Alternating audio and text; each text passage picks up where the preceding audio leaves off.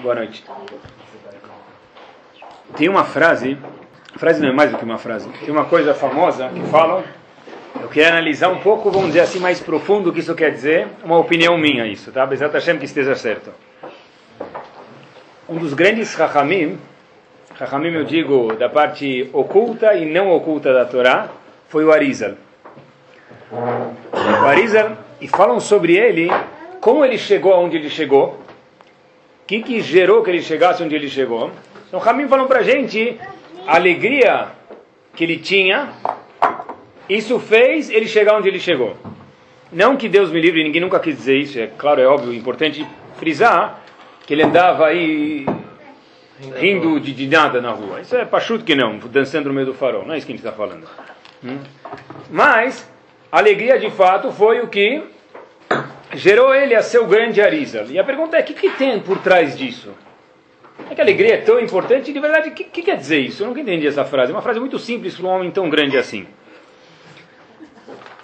Então, vamos Bezat Hashem por aqui, pessoal. Eu acho que talvez, se Deus quiser, aqui dá a resposta. E é incrível, eu sempre falo isso, vou repetir se Deus quiser, até os 120 anos. A cada vez, a cada ano que passa, a gente lê a mesma Torá, mesmo Bereshit, Shemot, Vaikra, Bamidbar, Dvarim, e a cada vez a lição se renova. É fenomenal, é lindo isso aqui.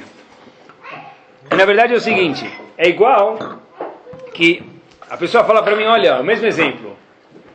Eu sempre faço ginástica, sempre morro de sede, e sempre tomo aquela água gelada e sempre me tira a sede. Tá bom. Então, Leavdil é a mesma coisa. Eu sempre abro a Torá e eu sempre mato a sede e acho alguma coisa nova. Pessoal, qual é o momento mais esperado da história da humanidade?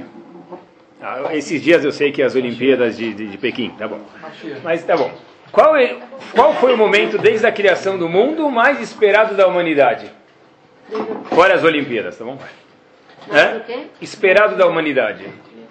Está escrito, né? O mundo foi criado para Bnei Israel. E Bnei Israel foi criado para quê? Para receber a Torá.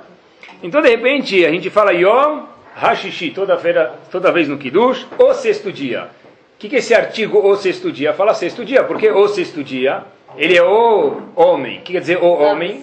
É o especial, é o sexto dia. Se refere ao sexto dia de Sivan, que teve a outorga da Torá. O mundo foi criado para receber a Torá.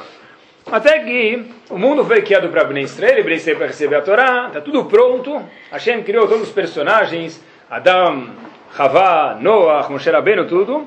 Até que de repente o personagem principal do livro, do momento, do filme do momento, quem era? Leavdil aqui, o filme do cenário, o filme foi palavra errada. Do cenário, quem era? Moshe, Moshe Rabbeinu. Moshe Rabbeinu não vem, não chega. Como? Mas é o momento que a gente criou o mundo só para isso, diz a Kadosh Baruch Hu. Moshe Rabbeinu não vem. Até que o que acontece, todo mundo sabe, famosa história, Reta Egel do bezerro de ouro, o pecado que fizeram. E o resto de tudo isso aqui já é história, todo mundo já conhece. Tem literalmente, eu vou falar para vocês, dezenas de explicações do Reta Egel. A gente já mencionou algumas, devem ter escutado outras dezenas.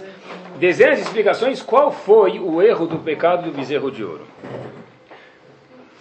Eu queria falar para vocês, pessoal, alguns minutinhos, e com isso a gente dá abertura ao nosso assunto aqui. O Rav Mibrisk, no livro dele, Beta Levi, sobre a Torá em Parashat Kitissá, que é a Parashat que trata do Reta ele conta uma coisa interessantíssima lá. Moshe Rabbeinu não desce, não chega. Vamos analisar de verdade, pessoal, a fundo o que aconteceu, sem querer falar mal de Ben Israel, assim. Ele não veio. O povo estava esperando. Quer o nosso broker entre nós e a Kadosh Baruch Hu? Moshe Rabbeinu. Ele não vem. De repente, não dá para falar direto com o dono do mundo. É impossível. É uma coisa impossível. De fato, a gente precisa de alguém que é preparado. Quem é esse alguém? Moshe Rabbeinu. Moshe Rabbeinu não desce. O povo ficou preocupado. É bom. A gente precisa de outro intermediário. Até aí não tem nada de errado. Se eu não posso falar com a Kadosh Baruch Hu, eu quero sim falar com a Hashem, mas eu preciso de outro intermediário. O que, que eu faço? O que, que a gente faz? Então a gente fala, olha, eles jogaram ouro, fez o bezerro de ouro, fizeram a idolatria, e aí começou todo o problema. É um pecado que a gente sabe que até hoje Hashem compensou ele no cartão de crédito de Ibn Israel, foi dividido em milhões de parcelas e está escrito En Puranut Baleolam, não tem nenhum loaleno, tragédia, desgraça que acontece nacionalmente sobre o povo, que não tem um pouco do pagamento da fatura do bezerro de ouro. Mas qual foi o pecado? Não, eles jogaram e fizeram Deus. É mentira isso, pessoal. Vamos olhar a Torá do jeito que está lá, não do jeito que a gente quer que, que esteja. Com quem eles foram falar para fazer o bezerro de ouro? Aharon. Diz o Rav Mibris, olha interessante. Quem era Aharon? Irmão de Moshe Rabbeinu. Alguém duvida de Aharon? Falaram com a melhor pessoa possível. A gente está com um problema, Moshe Rabbeinu não veio, a gente quer saber o que fazer. Não foram falar com alguém qualquer da rua, falaram com Aharon. Betalevi fala o seguinte, olha as palavras como ele define Aharon. Seis, sete palavras. Shea Gadol Mehem, Aharon era uma pessoa gigante. Veu Yada Ome Kadvarim. Aharon não só sabia o que a gente consegue ver, Aharon sabia na profundeza, atrás dos bastidores, o que, que tudo queria dizer. Então, de novo, Moshe Rabbeinu não vem. O que, que a gente faz? Vai perguntar para Aharon. Até aqui não tem nada de errado. Pergunta o Rav Mibris, qual foi o erro deles? Se eles fossem perguntar para um Zé Mané, tudo bem. Perguntaram para Aharon, irmão de Moshe Rabbeinu, qual foi o erro deles? Rav de Brisk responde categoricamente simples, pessoal. O erro foi que a Torá não pediu para que a gente procurasse um substituto. Repito, apesar que Aharon é nada mais, nada menos que uma pessoa tremenda, gigante fenomenal, espiritualmente dizendo, é claro, o erro foi que a Torá não pediu para que a gente procurasse um reserva para o posto de Moshe Rabbeinu. Automaticamente, a gente errou no Retaegel, e esse foi o erro. Qual foi o band-aid, o remédio, o curativo do Retaegel? Todo mundo sabe, o Mishkan, o tabernáculo. O Mishkan foi o band-aid do Retaegel. Se a gente for ver em relação ao Mishkan, é até um pouco, parece repetitivo demais. Cada vez que o Mishkan é feito, repete dezenas de vezes, Kasher Tzivah Hashem. Conforme Hashem ordenou, conforme Hashem ordenou. Uma vez, duas vezes, três vezes, miten vezes, por quê? Duzentas vezes. Kasher Tzivah Hashem, já entendi que Hashem ordenou. Ibn Israel fizeram um Mishkan, um tabernáculo, conforme Hashem ordenou. Uma vez, duas, talvez ele esqueceu três. Por que 20 vezes a mesma coisa? Por que 30 vezes a mesma coisa que fizeram Mishkan conforme Hashem ordenou? Por quê? Porque na verdade é simples. A cura do Reta Egel é o Mishkan. Se o Reta Egel foi que a gente fez algo que Hashem não mandou, que é procurar mesmo um gigante como Haron, a cura tem que ser que a gente seguiu na risca tudo o que que Hashem mandou. Na risca fio. Kasher tzivah Hashem. Kasher tzivah Hashem, algumas vezes, inúmeras vezes. O erro da cura foi que a gente entendeu que a gente não pode fazer uma coisa que Hashem não manda, e a partir daí a gente fez tudo Kasher tzivah Hashem. O Beta Levi diz que quando a pessoa procura fazer atos diferentes do que a Torá manda, ele usa a palavra tarbulot. O que é tarbulot? artimanhas, truques, coisas que Hashem não mandou Tarbulot, isso não faz nenhum tikkun para o mundo. Mais uma vez, o homem veio para o mundo para consertar o que ele precisa consertar, cada pessoa no particular. Mas isso só pode ser feito se cada um de nós faz dentro do, das regras do jogo de Akadosh Baruch que estão na Torá. No momento que eu mudo isso, mesmo que eu quero ter uma boa intenção, isso é chamado Tarbulot, artimanhas, e diz o Razvibris, isso aqui não dá para fazer nenhum tikkun, não conserta nada. Não só isso, palavras assustadoras, mais ainda dizer, o Betalevi, lechet gadol yachashev. Em vez disso ser um conserto, lo além, isso acaba virando o quê? Het gadol, um pecado grande. Mais uma vez, Retaeg ele foi, procuramos Haron. Só quem mandou a gente procurar para esperar Moshe Rabbeinu. Ah, mas eu não entendi. Não entende. Tem horas que a gente não é tudo que a gente vai entender. Mishkan é um concerto. Kasher Tzivah Hashem muitas vezes. Por quê? Porque o concerto é fazer tudo conforme Hashem mandou. Logo depois que a gente recebeu a Torá, a grandeza da festa de Shavuot, quando a gente fala algumas vezes, é nasce venishma. O povo fez e depois o que? Nishma. Nishma é o que? Escutou. Como se traduz isso, pessoal? Eles fizeram, depois escutaram. É incompreensível traduzir da seguinte forma: eles fizeram e depois eles escutaram as mitzvot. Como eu posso fazer uma coisa sem escutar o que é para fazer? Se nascer venishma quer dizer faz e depois escute. Como eu posso colocar tefilim se eu não sei o que é tefilim? Se eu não sei as leis do tefilim? É impossível. O que quer dizer então nascer faz e depois nishma? A gente gritou para Hashem nascer venishma e foi o maior louvor que Hashem recebeu da gente. Mas por que nascer venishma é um louvor tão grande? Nishma quer dizer eu vou escutar, é impossível que eu faça as mitzvot antes de escutar. Então o que quer dizer nascer? Eu faço, venishma depois eu escuto. Diz o Betalevi o seguinte, pessoal. Nascer venishma não quer dizer fazer e depois escutar. Porque você precisa saber o que fazer antes de fazer. Ela nascer venishma quer dizer o seguinte. Nascer eu vou fazer. Nishma quer dizer o quê? Atashomea. Quando você fala em Israel, Atashomea, o que quer dizer? É claro que ele está ouvindo. Mas será que você está o quê? Compreendendo. Compreendendo? Atashomea. A gente fala Shema Israel Hashem Eloqueno Hashem Echad. Shema não é só escutar, é escutar e compreender.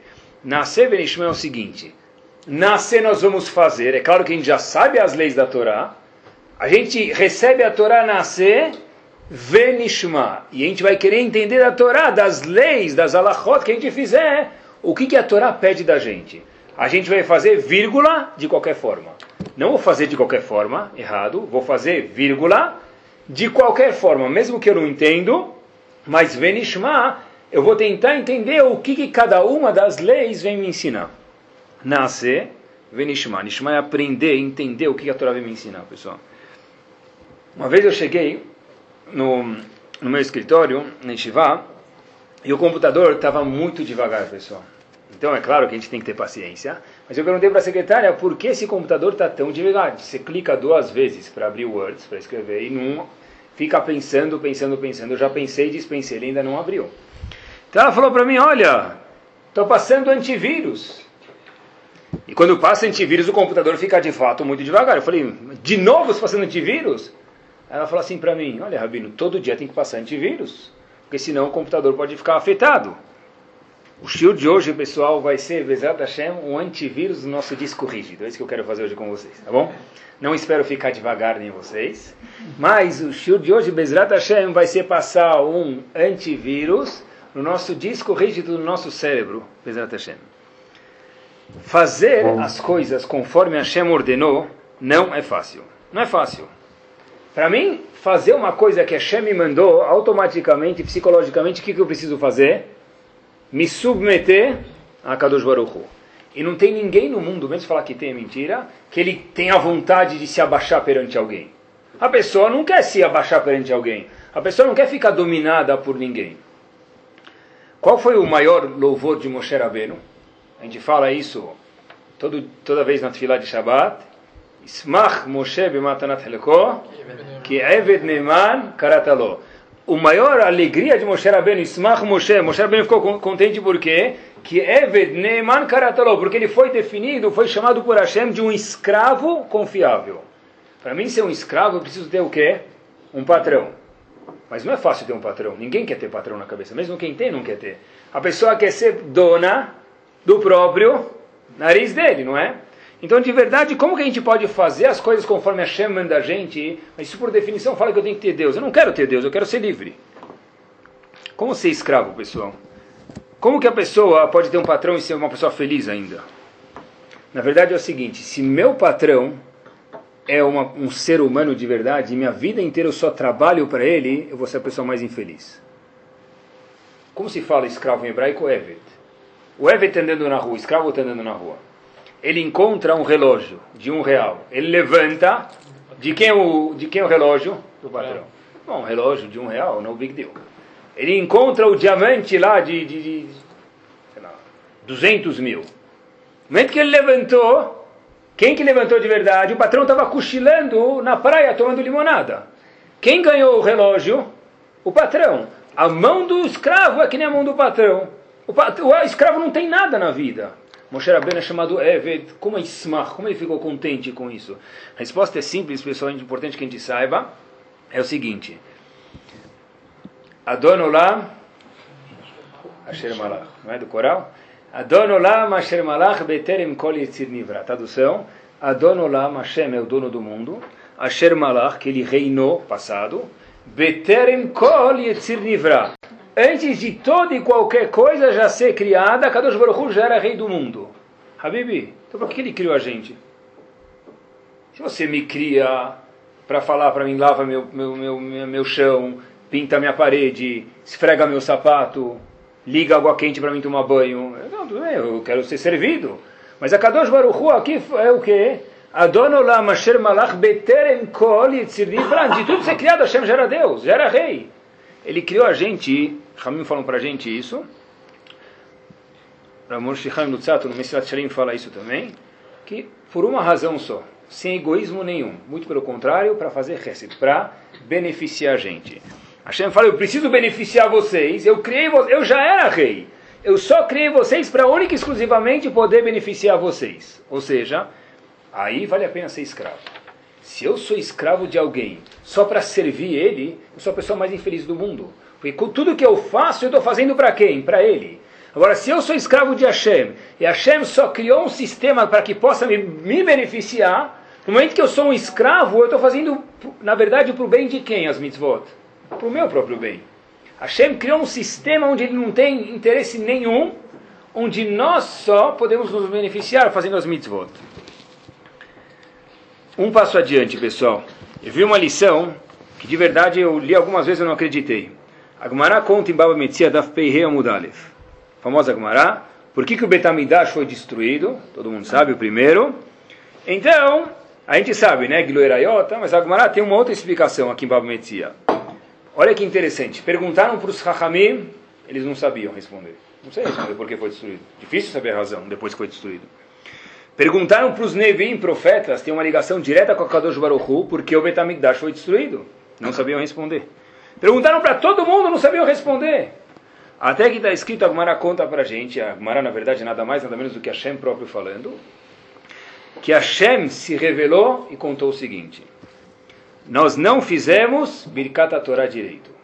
Antes de estudar a Torá, todo dia de manhã, a pessoa obrigada, junto com os Birkot HaShachar, no Sidur tem Birkot a Torá.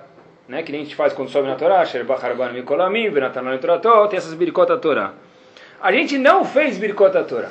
Assim está escrito. Ah, perguntam todos me farshi. Habibi, Birkot Torá, no máximo, é Derabanan. Mitzvah Derabanan.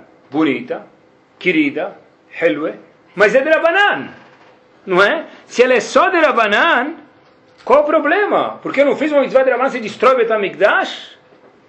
Diz o famoso comentarista francês, significa mais chique, Rashi. Rashi fala para a gente o seguinte, foi falta de apreciação. Na verdade, quando eu não faço o Birikot da Torá, estou falando, eu, eu estudo Torá. Não está escrito que eles não estudaram, eles estudaram, mas não fizeram a brachá, eles não apreciaram antes. Não é que nem o indivíduo vai no restaurante, ele pede aquele steak lá de quatro dedos. Ele pergunta qual o prato que você me sugere para o garçom. Claro que o garçom vai falar steak, porque aquele é o mais caro, onde ele mais vai ganhar gorjeta, não é? Ele vai lá, pega esse steak aqui tal, ele pega. Quando o steak chega, ele pergunta já mal passado, bem passado, quando o steak chega, como é que chega lá? já está saindo, né, já está começando aqui, já, já, a boca dele já está produzindo saliva já para comer aquele steak, não é? Ele quer curtir o steak. Ninguém chega, pega o steak e ele está comendo um pedaço de, de, de, de, bolacha no caminho do trabalho. É sentar, cortar, traz o azeite, o manjericão, ele quer curtir o steak, não é? Leavdila aqui, o problema é que não fizeram brachá na Torá Tchilá não é, o, não é uma ação que seja uma mitzvah, isso não é o problema. O problema é que nós não preparamos, falamos, olha, a gente gosta de estudar a Torá, a gente aprecia o que a gente faz. A gente estudou de qualquer jeito, mas não apreciou isso, pessoal. Só que tem um problema grande. Outra Gumará, que a gente sabe, né, em Omad Afteta Mudbet, conta pra gente que o primeiro Betamigdash foi destruído não porque não fizeram brachá, mas porque fizeram Gilo Erayot, Shechudamim e Avodazará, não é? Idolatria matar outra pessoa, matar um assassinato e relações sexuais proibidas. E não por falta de apreciação. Então a pergunta óbvia é como que eu, eu posso conciliar as duas Gumarot? Uma Gumara diz que foi por falta de apreciação. Outra Gumara diz que foi três averot mais graves. Como pode ser isso? Um dos alunos do Rav Israel Misalan, Rav Blazer, o Ravitz Itzlem em Peterburg, a mesma pessoa, tem um livro chamado Korveor. Lá ele fala alguma coisa, pessoal, que é nada mais, nada menos que assustador. Olha que lindo que é isso aqui, pessoal. e faz a seguinte questão. Como pode ser eles estudavam Torá e faziam mitzvot. Só que mesmo assim eles fizeram três averot, e esses averot que aconteceu, destruiu Betamigdash. Porque a gente viu da primeira Gemara que eles estudavam Torá, só que não faziam brachá. E a outra Gemara fala que eles faziam três averot, mais graves. Pergunta o, o aluno do Rav Israel Misalan, Rav Blaser, como pode ser que uma pessoa que estuda a Torá, a Torá própria não protege ele de fazer averot tão graves assim? Diz ele algo fenomenal, pessoal é o seguinte: ele fala um Hidush, e por isso que tiveram que perguntar para os sábios, para os Nevi, ninguém conseguiu responder. Porque esse Hidush tão grande, só a Kadosh Baruch pode responder. Só Hashem, pessoal. Diz ele o seguinte: o efeito de qualquer coisa que a gente faz na vida é proporcional à valorização que a gente dá. Repito, assustador. O efeito de qualquer coisa que eu faço na vida, especialmente espiritualmente dizendo, é proporcional, diretamente proporcional ao valor que eu dou para aquela coisa. Por exemplo, qual é a maior mitzvah da, do mundo que existe? Maior mitzvah que existe sem discussão nenhuma. O que a gente está fazendo agora, estudando Torá. Não é? Cada palavra de Torá é mais do que qualquer outra mitzvah do mundo, cada palavra. É bom, Talmud Torá Kenekulam. Ainda assim, diz ele, nem sempre. Essa é a regra. Mas isso só depende se você dá essa energia para a Torá. Se eu deposito esse valor dentro da Torá que eu estudo, cada palavra de Torá que eu estudo, que eu escuto, que eu falo, essa é a maior mitzvah do mundo. Se eu falo, Yane, mais ou menos, Matsumetza, minha Torá chega lá em cima no banco de Akadosh Baruchu como? Mais ou menos. Hidush fenomenal. Duas pessoas fazem a mesma coisa, com o mesmo tempo, com o mesmo sem interrupção, um pode valer 10 unidades cada segundo, outro pode ganhar meia unidade cada segundo, e outro pode ganhar mil unidades cada segundo de estudo de Torá. Por quê? O que muda é conforme eu aprecio o que eu estou fazendo, pessoal. Quando eu vi isso, eu fiquei boquiaberto. Pessoal, olha que interessante. Imaginem só, pessoal, o valor de milhões de coisas que a gente faz e o valor que a gente dá para isso de verdade. As coisas que a gente faz e o valor que a gente aloca para isso, pessoal. É incrível, de novo, cada mitzvah que a gente faz, não só o mitzvah, eu mostro daqui a pouco, mas cada mitzvah que a gente faz, o valor que seu é lá em cima, ele é diretamente proporcional a quanta importância nós damos para isso. Tem uma história que parece coisa de criança, mas é, acho que é profunda mesmo. Acho que eu contei para vocês já faz algum tempo atrás, talvez uns 3, 4 anos. Mas ela condiz aqui. Uma vez teve um Hassid que foi visitar um tzadik muito grande, Magd Mimezrit. Ele falou: Eu preciso casar minha filha. Porque eu não tenho como casar ela, eu queria uma brachá do senhor, para que eu tenha talvez seis números da Mega Sena acumulada, alguma coisa me ajude. Aí ele falou: Olha, o Rebbe falou para ele, o Magdi Messi falou para ele: pega um rubel, a moeda da época, e aí, Habib, o primeiro business que aparecer você aceita. Ele foi no Shuk, ele está andando, ele chega lá fala: Olha, eu preciso comprar alguma mercadoria. Tinha um senhor lá, bastante conhecido no Shul, uma pessoa que tinha muitas lojas. Ele fala para ele, olha, o que, você quer comprar? Eu não sei, que dá para comprar com um rubel. Aquelas lojas lá, né? Tudo por um real. Né? que dá para comprar com um rubel? O dono falou, você quer fazer um business com um rubel? Começou a rir. Eu sei o que eu vou fazer. Eu te vendo meu Olamavá por um rubel. Como eu vou pegar teu Olamavá? Ah, escreve um documento, eu assino, tudo um rubel. Aí o cara falou, eu ganhei um rubel só, vou entrar nessa fria. Mas, meu Rav me falou para fazer isso. Tá bom. Chega o nosso amigo, vamos chamar de Reuven, o dono dos negócios lá, chega o Reuven em casa, fala para a esposa, eu fiz o negócio mais barato, mas mais fácil da minha vida. Que nem roubar pirulito da boca de uma criança. Porque roubar pirulito da boca de uma criança não é fácil. Mas, a coisa mais fácil que eu já fiz, o que, que ele ficou e contou para a esposa? Olha, tinha um cara lá, chegou lá, com um rubel, vendi meu lavar para ele por um rubel, tá bom, tá aqui agora, é meu o rubel. Mais fácil, nunca trabalhei tão fácil para ganhar um rubel. A esposa falou para ele: vai embora de casa. Eu não vivo com uma pessoa que não tem o lamabá. Entre parênteses, não é brincadeira. Se alguém vende o lamabá de verdade, ele perdeu o lamabá dele. Se ele vende o lamabá dele, ele está consciente com essa história, ele perdeu o lamabá dele. Aqui ele vendeu, falou: me vendeu o lamabá por um rubel. Acabou, é uma transação, vendi. Ele falou: o rico chega em casa, conta para a esposa, a esposa fala: olha, eu não caso, eu não, mando, eu não vou ficar casada com você. Falou, como assim? Foi o rubel mais fácil que eu já ganhei, né? Ah, bom, ela falou, bom, vai procurar outra. Bom, ele vai lá, procura aquele indivíduo, fala, olha, eu gostaria de comprar meu lamabá de volta. Minha esposa quer o documento assinado de volta, no tabelião com firma é, reconhecida. Eu te pago 10 rublos. Ele falou, Mabdi, eu não quero 10 rublos. Eu te pago 100 rublos. Eu não, não aceito. Habibi, quanto você quer? Mil rublos. Pegou mil rublos, assinou, o lambá para ele e ficou com os mil rublos. Quem falou para você cobrar mil rublos de mim? Ele falou, olha, eu fui no, no meu Rav, ele falou para pegar o primeiro rublo, trabalhar, eu precisava de mil rublos para casar minha filha, ele falou que vai dar mil rublos, então é isso que eu estou fazendo. Esse Ashir, esse senhor que tinha essas lojas todas, foi para o Magni e falou, olha para ele, eu acho que isso aqui é abuso de poder. Que vendesse por 10 rublos, por 100 rublos, mas não é Lauen, por que por mil rublos? Diz ele alguma coisa, a pessoa, até aqui a história a gente já conhecia, mas isso aqui é importante. Mestre, a gente falou para ele uma coisa impressionante. Ele vendeu pelo valor real de mercado, meu amigo. Ele comprou pelo valor real de mercado e de fato, economicamente, também vendeu pelo valor real de mercado. De um para mil? Sim. Quando você vendeu, o seu Lamabá valia um rublo. Por isso que você vendeu por um rublo. Quando você comprou, você viu a importância que é o Lamabá, porque você queria tanto tua esposa. Ele de fato valia mil rublos e você não fez nada mais, nada menos do que pagar o valor de mercado. Onde a gente vê, pessoal, de, de verdade, a gente faz o quê? Se alguém achar um investimento assim, pode avisar os outros, tá?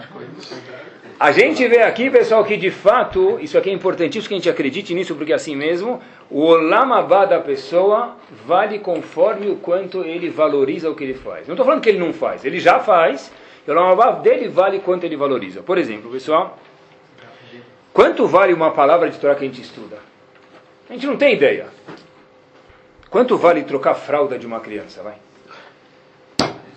Se a mulher fala, ah, troquei a fralda da criança, ah, quando chegou lá em cima, talvez, ah, aquele, ah, empurrado, chegou uma mitzvah assim, aleijada lá em cima. Se a mulher fala, o que, que ela fez agora? E não estou brincando, é sério isso. Eu troquei a fralda de uma criança, é Shelemet. A pessoa mais, me permitam aqui, incapaz que existe é um nenê de se locomover, de, de fazer as coisas que ela precisa. Se a mãe não trocar a fralda, o que, que ela ganha? Coitada da criança, razido a criança, fora as assaduras e não vai dormir à noite, mas não é? Então o que, que vai acontecer, pessoal? Quanto vale o fato que a Sarah trocou a fralda da filha dela? Significar trocar a fralda da filha dela e daí por diante? Depende. Se ela fala, hoje eu troquei a fralda da minha filha, escreve na agenda dela isso que eu fiz hoje, essa mitzvah chega lá em cima sorrindo, babando. Se ela fala, ah, não tinha empregado, tirou a fralda que filha. Aí a mitzvah também chega assim, ah, chega assim no tranco, chega lá em cima. E é de fato. Se quando a mulher faz halá para Shabbat, se ela não faz, ela compra pronta, tudo bem. Se a mulher quando faz o chunto, o hamin, o gefilte fish, um jadra para o que for a comida, ela fala, ah, eu fiz, tá assim, tá Às vezes pode ficar cansada, tudo bem, é normal. Mas se o ritmo, a visão da, da gente é, é eu fiz, que nem, eu, que nem me permite, eu liguei a luz do banheiro de visitas, porque eu visita, eu liguei a vela de Shabbat, então a mitzvah chega lá em cima.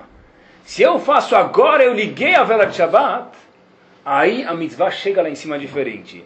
E de novo, Betamigdash perguntaram para Rahamim, não souberam responder, para os Nevim, os profetas, até que Hashem falou que não fizeram brachá. Brachá de Israel não apreciaram. E qual o problema? Ah, por que, que isso não protegeu eles de fazer a vera? Estudavam Torá. Como é que eles estudavam Torá e fizeram três haverot graves? Porque quando eu não aprecio o que eu faço, mesmo o que eu faço, isso não me traz proteção. Isso não me ajuda de verdade. Quando um homem trabalha, ele dá tzedakah. É um dinheiro que ele podia talvez comprar mais um carro, mais um apartamento, alugar mais uma casa de fim de semana e daí por diante. Se ele dá tzedakah, eu dei tzedakah, ele deu, Hazako Baruch, porque ele fez a mitzvah. Se ele fala, puxa, hoje eu fiz um investimento que nem investi meu dinheiro pessoal para isso, eu peguei aquela parte que eu estava alocado para tzedakah e eu dei, ele faz isso com o coração cheio, a mitzvah dele chega lá em cima inflada de outro jeito, pessoal. E daí por diante. Tudo vai de acordo com como a gente valoriza. Tudo, pessoal, não só mitzvot, permitam mais um exemplo, o casamento da pessoa também. Se eu levo for granted, se fala em inglês, assim, tá, também, também vai assim. Sabe que eu estava outro dia na floricultura, não sei, eu perguntei para um indivíduo lá que vende flores, quem que compra mais flores, homens ou mulheres? Aí falou para mim, olha, talvez homens, as mulheres gastam muito mais do que os homens na floricultura. Aí eu falei, como assim? Ele falou, ele falou de um jeito assim, do convencido. Eu falei, por quê? Falei, não, tinha, uma, tinha uma, um coração aí, de rosas, aí na porta da floricultura, 1.200 reais. A esposa comprou para o marido. Né? Aí ele falou assim para mim, coitado do coração do marido, que receber esse coração quando receber a fatura do cartão de crédito, né? Tá bom? Mas, pessoal, tudo na vida. Né? Comprou o coração do marido de fato, né? Então, pessoal, de fato, de verdade, tudo é conforme eu valorizo, conforme eu dou o, o, a valorização certa.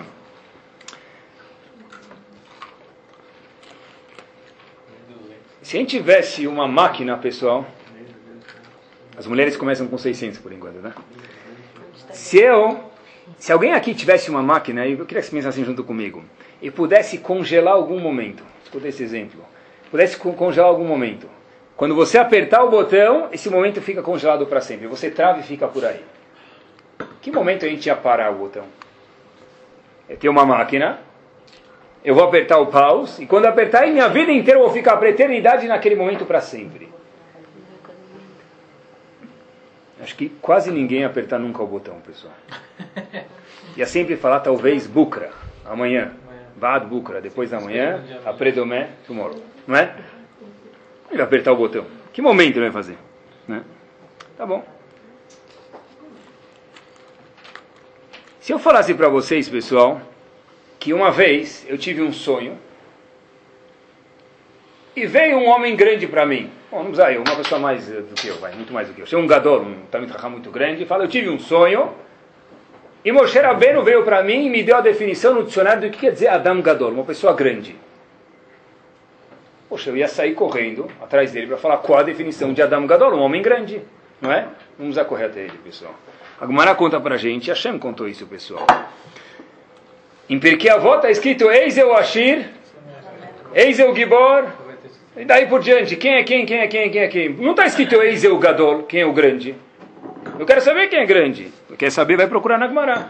Varaim Brachot Afteta Mudbet. A Gemara conta uma história muito interessante.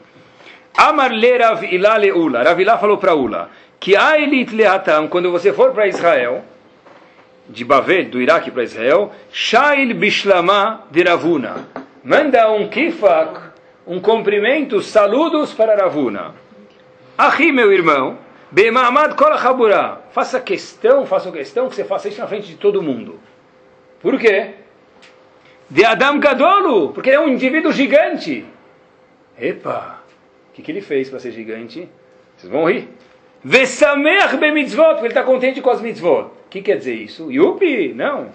Zimna Hada, uma vez, Samach Geulah Litfilah. Ele fez Baruch, Ata Hashem Gal Israel, imediatamente depois, essa é a no Shacharit, faz Hashem, Sefatai Tiftach, Ufiagit Terra, começa a me dar. Te explica que ele fez isso, Vatikin, logo quando nasceu o sol. Velo pasak hukamipul mekuleyoma. Ele não parou de rir o dia inteiro. De novo. Por que ele não parou de rir o dia inteiro? Porque ele rezou. Manda um abraço para ele, na frente de todo mundo, porque ele é um Adam Gadol. Uma pessoa grande. Desculpa. Mas, se alguém rezasse netes, rezar com o pôr do sol. Tem Minanim Netz, né? Graças a Deus, em todos os lugares. E reza com o pôr do sol. E, de, e, nascer do sol, nascer do sol. Obrigado. Nascer do sol. Nascer do sol, vamos dizer, hoje em dia é 6h35 mais ou menos, tá bom? Se a gente passasse na frente dele, 7 e 10, e ele estivesse rindo sozinho, ia de imediato chamar o psiquiatra para levar ele da sinagoga. Não passou nem meia hora, mas não, o que, que você está rindo? eu, eu rezei Netz hoje. Talvez o Nitz. E daí? Tem mais 37 pessoas no Minan que eram Nitz. Ah, é? O que, que é Adam Gadol?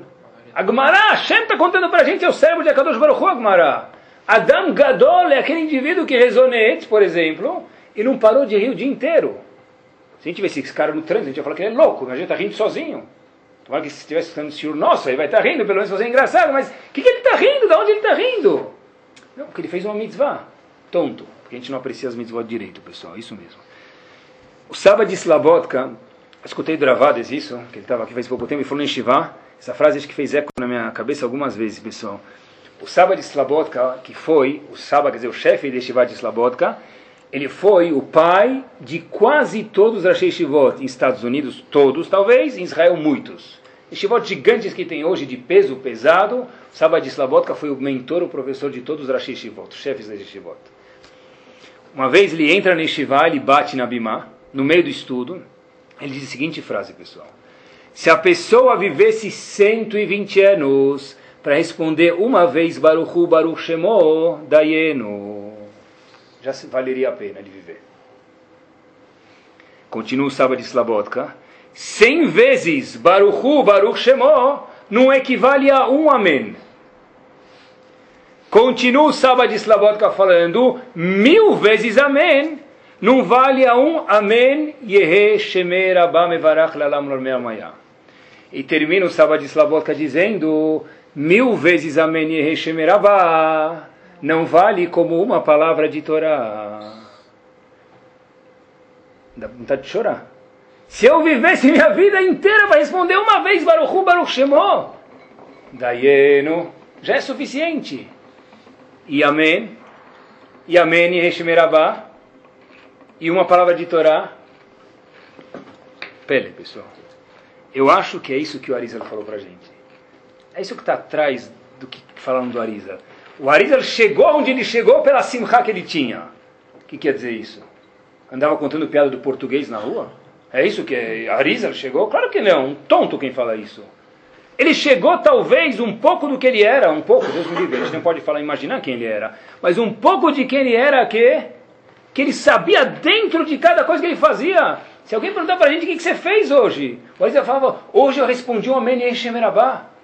Acabou, tô, já estou cheio aqui.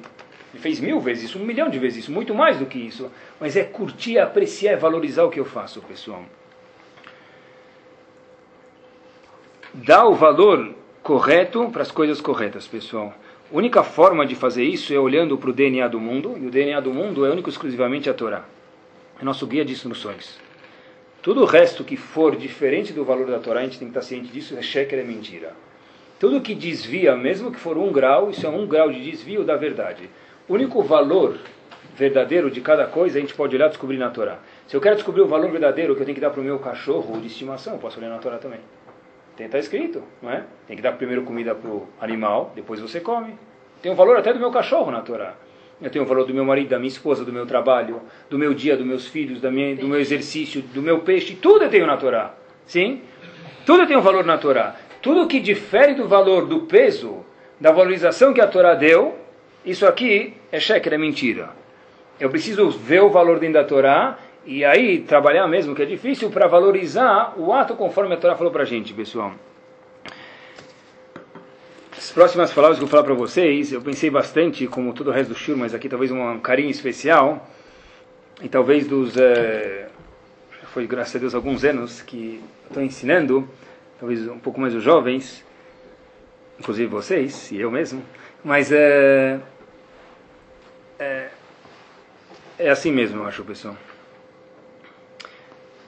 Mitalmidai ou termikulam. Quanto mais a gente fica com os alunos, mais a gente aprende. Eu vejo deles e de outras pessoas que quem não tem Torá de verdade, pessoal, dá pena. Eu tenho pena de verdade. Não no sentido pejorativo, mas dá pena mesmo. Não pena que, coitado, é um bobo. Deus me livre. Não pode nunca julgar ninguém. Mas poderia ser bem melhor, pessoal. Uma vez uma pessoa me falou, olha, tal pessoa, ele se define conforme a calça dele. É verdade. Ele olha e ele vê quem a calça dele é. Essa, essa que é a definição de quem é ele, pessoal. E, by the way, se a gente vai definir a pessoa conforme a calça dele é, literalmente hoje as calças estão embaixo, pessoal. Porque as calças hoje, quanto mais perto do joelho, mais chique elas são, né? Tem que mostrar a roupa íntima do pessoa. Já viram a calça hoje em dia? Quanto mais chique é, a calça chega aqui no, entre o joelho e a cintura, chega perto da cintura. Quanto mais chique a calça é, mais para baixo ela está. Né? É, não, não, aqui não fica na cintura mais, né? Não existe mais cinto. Quanto mais embaixo da cintura, mais chique é. Todo mundo tem que saber, me permitam, qual a marca da minha roupa íntima. Tem que saber, porque a calça tem que estar aqui embaixo. Todo mundo tem que ver, pessoal. Essa é a definição, pessoal. Não sei que moda mais sem graça que é essa, pessoa. Tem modas bonitas, essa de verdade que não é. Mas mesmo que for a camisa da pessoa, pessoal, qual o valor de verdade que a pessoa tem? O valor de verdade que a pessoa tem é se ele fizer o seguinte: ele olha para cá, para esse espelho que tem na frente dele, e olha para cá e fala qual é o meu valor. Independente, eu não preciso me vestir mal, Deus me livre, repito, nem posso me vestir mal, é proibido de acordo com o Torá vestir mal. Mas e a minha definição, o meu valor, está falando de valorizar hoje, quanto valor eu atribuo para mim mesmo, pessoal? Quanto ao meu valor? Independente se hoje eu consigo colocar a camisa da Brooksfield ou não. Independente se eu consigo colocar a calça da Hugo Boss ou não. Eu posso me vestir bem, mas o meu valor não é minha calça e nem minha camisa. Eu não posso me definir, me definir assim, pessoal. Qual é o meu eu? Só fazer. Vai no banheiro e olha para o espelho, pessoal. Quando a pessoa sai do banheiro, que ele fala, Galu e veadua, lifnech sekevodecha. Está claro perante o trono de Hashem que eu preciso ir no banheiro, que você me ajuda para ir no banheiro. Quem está filmando a gente, só a Shem pode filmar a gente no banheiro, mas quem cuida da gente no banheiro, pessoal, mesmo lá, Kadosh Baruchu, você tem que dar um valor para a pessoa, tem que saber se valorizar mesmo. E a pessoa que não se valoriza e, não, e também não sabe que a Kadosh Baruchu gosta dele, que isso é mentira, porque a Shem gosta de todo mundo, quanto mais a pessoa trabalha sobre si, mais ela vê isso mesmo, não só em Torá, que é muito importante, é claro, mas em tudo a pessoa não tem confiança. Ele vai vender para um cliente alguma coisa. Se ele se acha uma tampa de, de, de garrafa de, de, refrigerante, como é que ele vai vender a mercadoria dele? É, eu precisava vender por dois reais, um e cinquenta. Ah, tá bom. Se a pessoa vai, como que um bom vendedor faz? Ele já vai lá, ele vende por três reais a mesma coisa. Não é? Ele sabe contar, sabe conversar, sabe produzir, porque ele sabe se valorizar. Sabe valorizar a mercadoria dele e daí por diante. E por quê? Porque a pessoa tem que saber, não Deus me livre inflar as coisas e enganar os outros, não é esse o ponto do shiur. Mas a pessoa tem que saber, mesmo para trabalhar em tudo, a pessoa tem que saber o valor dela. Tem pessoas que andam no, no, na rua e acham que o mundo inteiro está perseguindo ele. É? Ele olha, ele anda para trás, tem alguém Não, não, se ele for do sentido bom, pelo menos Yaret, né? também é, é ruim, mas é melhor. Mas aquele indivíduo, não me falou. O outro virou a cara para mim para lá. O outro abaixou o nariz para cá. O outro não me serviu um copo d'água. O outro não deixou sentado do lado dele. Tá todo mundo me perseguindo. Quem falou que você é tão importante para todo mundo ficar te olhando? É, meu. Não é? Se a pessoa tem o valor dela e o outro não ligou para a brisa para ele, qual é o problema? Então tá bom, ele não ligou, ele esqueceu, ele errou, ele acertou. Qual é o problema? Qual é o problema? A pessoa de verdade tem que saber qual é o valor dele, pessoal. E, a, e tem que passar de verdade, pessoal, esse antivírus dentro do nosso disco rígido. Ver o valor que as coisas têm, atribuir, valorizá-las da forma certa, inclusive a gente está falando agora, o valor que eu, pessoalmente, cada um de nós tem, pessoal. E isso aqui é importante, seja a pessoa uma pessoa que nunca estudou na vida, até que chega a um, ser um, um avreja. A pessoa tem que saber o valor de tudo na vida, pessoal. Um jovem velho também, mas eu estou falando de jovens que eu vejo mais, ele pode andar a vida inteira seguindo o vento, ele sem como se fosse um barco a vela, ele vai onde o vento vai, norte, sul, nordeste, noroeste, né, boroeste, o que for, todos esses aí. Ele vai conforme o vento. Se ele não tem nenhum objetivo na vida, como é que é possível a pessoa estar tá feliz, pessoal? Quando eu vou ficar feliz? Quando eu vou apertar o botão daquela maquininha, deu. Eu quero congelar uma situação e ficar assim para sempre. A máquina está na nossa mão. Quando que a gente apertar esse botão? Quando eu vou ficar feliz se eu não sei o que é felicidade, se eu não sei definir o que é simcha para mim? Tomei dois chopes. Essa é a tua simcha? Então trava por aí. Mas ninguém fica feliz. Isso é, isso é, isso é alegria de bêbado, não é alegria de um ser humano inteligente. Não é? Quando que eu fico feliz de verdade? Quando que essa é a alegria?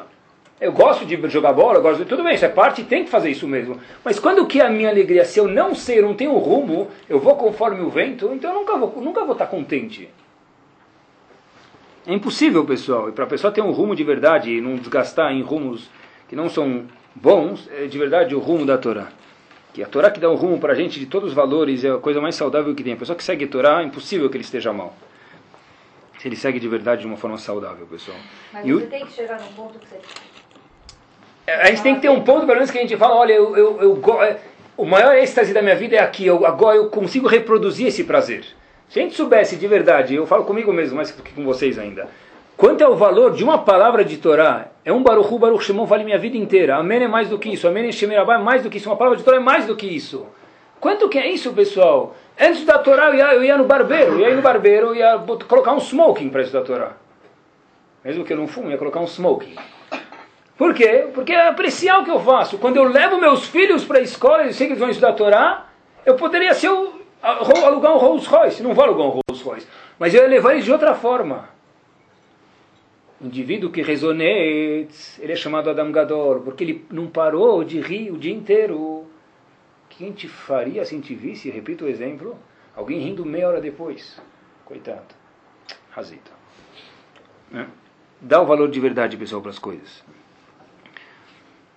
E o último ponto, pessoal, para que a gente tenha valores de verdade, é saber que existe algo chamado valores. Fala isso para os nossos filhos em especial, tá? E eu estou falando sério mesmo. Para mim saber que tem que atribuir um valor certo para alguma coisa, bichlal eu tenho que saber que existe um conceito chamado valores. Por que eu falo isso, pessoal? Uma vez, Rav Shlomo Zalman Auerbach, ele entrou, conta que ele entrou numa yeshiva, ele não tem um muito grande, claro, não precisa nem falar isso, ele viu o Rav dele contando, o Rav dos alunos, não dele, desculpa, o Rav dos alunos, dando shiur e contando sobre como são sete céus. Nem sei como que são, não tenho ideia. Ele começou a contar como são sete céus. Entrou um Talmud Raham muito grande e nenhum dos alunos levantou. Perguntaram, Shubakir, o que aconteceu? O Rav disse, eu esqueci de avisar eles que precisava levantar quando passa uma pessoa importante. Quer dizer, eles sabem estudar sobre os sete mundos, mas levantar quando passa uma pessoa importante, isso ninguém avisou eles. Porque ninguém nunca ensinou, ninguém nunca definiu, né? Tem coisas que talvez precisamos aprender sozinho, mas nossos filhos é nossa obrigação, pessoal. Shlomo Zalman conta que em Kol Torah, a pessoa que não arrumava a cama, não diga como tem que ter valores na vida. E tem que ensinar os valores para os filhos, em especial. A pessoa que não arrumava a cama, tinha que voltar para o quarto arrumar. Algumas vezes acontecia que no meio do shiur, mandava um papel, eu venho, Todorovsky, dão um papel, chamam ele, o Todorovsky tem que sair do shiur, arrumar a cama e depois voltar para o shiur. Depois de perder 10 minutos do shiur, quem já escutou um shiur de, de Guimará, é quase que impossível entender a resposta, você não sabe nem a pergunta mais. Algumas vezes Rabin falam para o Rav Shlomo Zalman, Rav, não pode esperar acabar o shiur para depois fazer isso? O aluno vai perder as palavras de Torá, vai perder o shiur de Torá. Repito para vocês palavras, palavras. Miamar shebachur Kazé tsarich leavin shiur. Quem falou que esse tipo de aluno precisa entender o shiur? Deixa ele se aprimorar, virar um aluno ideal, ideal quer dizer, no momento de arrumar a cama, isso que a gente pede dele, aqui nem Shivá, depois ele escute o shiur. Miamar shebachur kazé tsarich leavin shiur. Quem falou que esse tipo de aluno precisa escutar o shiur? Diz Rav Shlomo Zaman Auerbach Zecher Tzadik Vekadosh Libracha. Talmud Torah Keneget Kulam. Com a apreciação certa, com o valor certo, da forma certa, pessoal. Na verdade, precisa saber que para arrumar a cama tem que ter limites. É, às vezes precisa arrumar a cama. Em casa não, talvez. Tudo bem. Mas tem lugares que precisa arrumar a cama. Tem lugares que eles precisam ajudar quando a moça não vem domingo. Tem lugar, tem milhões de exemplos, pessoal. Alguns, dois exemplos específicos, pessoal, é o seguinte. Quantas vezes a gente não escuta, ó, oh, eu dormi ontem à tarde, não sei o que lá, o menino pode ter 11 anos de idade, 12 anos de idade, o que for. É, eu fiquei até uma da manhã na internet. E pode?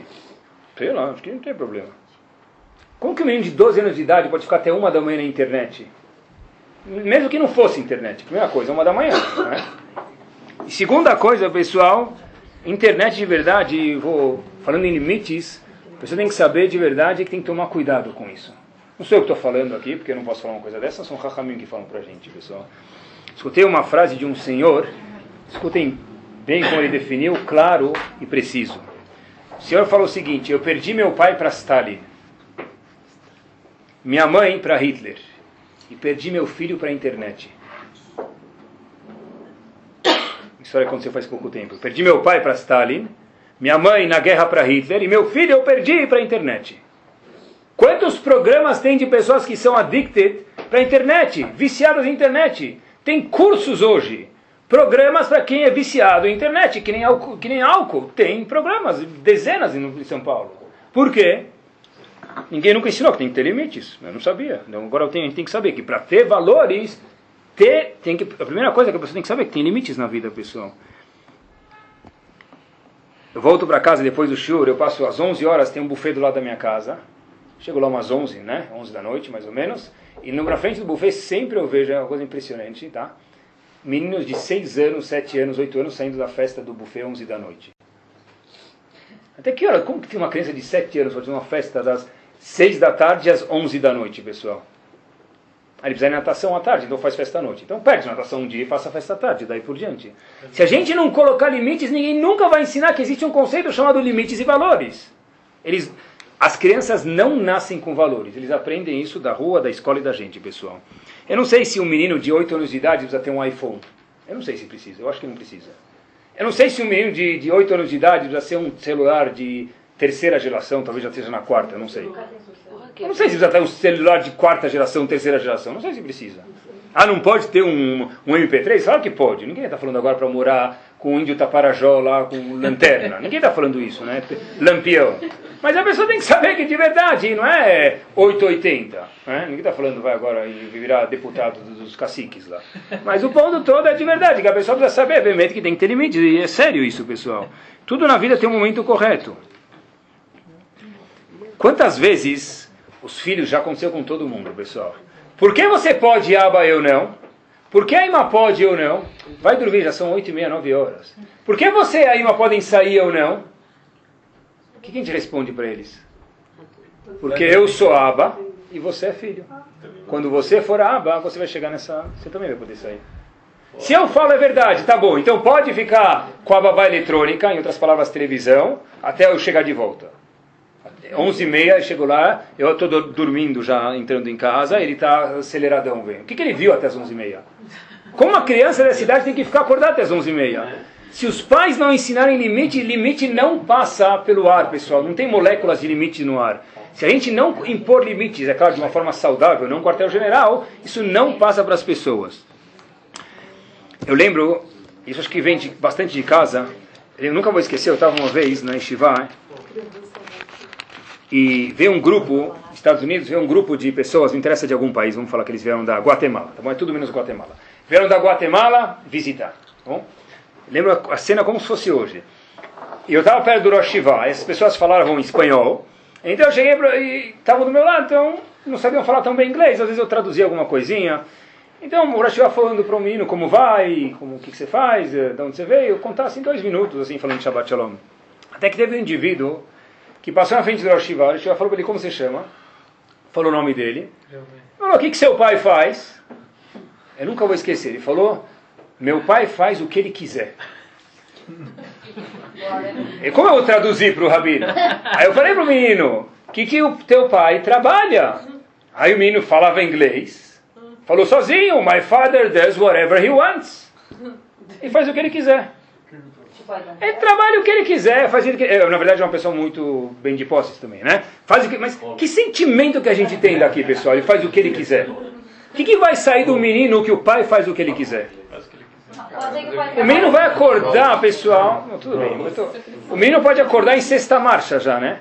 Fala para mim agora, vai dormir. Claro, de um jeito saudável e não dormir às seis da tarde. Ninguém está falando isso, mas eu vou dormir. Faço o que eu quiser. Quem é você para falar comigo? Né? Quem é você para falar comigo? Quem consegue falar com uma criança, né? Porque de verdade, se a gente não coloca limites, e colocar limite não é feio. Quando eu coloco limites, não quer dizer que eu detesto ele. Justo pelo contrário, quando eu amo alguém, eu coloco limites. Com um sorriso, com um abraço, amanhã com uma explicação.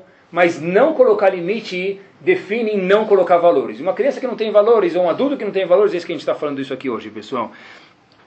Isso que eu acho de verdade que eu, mais uma vez, eu volto essa resposta do que o Arizal falou, que de verdade o que fez o Arizal, Zecher Tzad Vekadosh de Brachá, chegar onde ele chegou, foi a simcha dele. Para a pessoa ter simcha de verdade, ele precisa saber valorizar o que ele faz conforme o valor da Torá. E disso de verdade só é quando a pessoa tem limites na vida dele e sabe andar conforme os limites e passar isso para os filhos. Que Bezat Hashem, pessoal, a gente possa passar os limites para nossas famílias e com isso educar eles para que sejam pessoas felizes e que tenham de verdade alegria e valorizem as coisas conforme a Torá nos diz.